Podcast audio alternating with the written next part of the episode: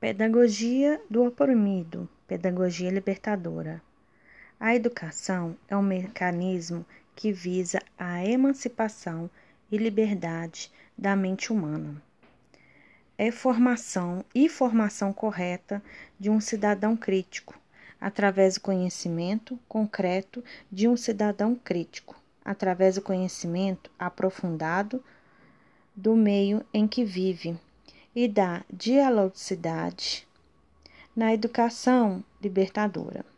O aluno possui conhecimentos prévios a serem compartilhados com a turma e o professor, da mesma forma que o professor nela.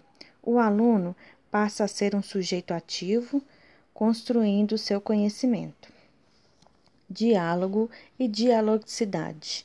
A dialogicidade é considerada o caminho para a educação libertadora, pautada na construção de ideias por meio do diálogo em grupos, debates, círculos de amizade, etc. O que faz o sujeito tome conhecimento dos seus direitos. Temas geradores.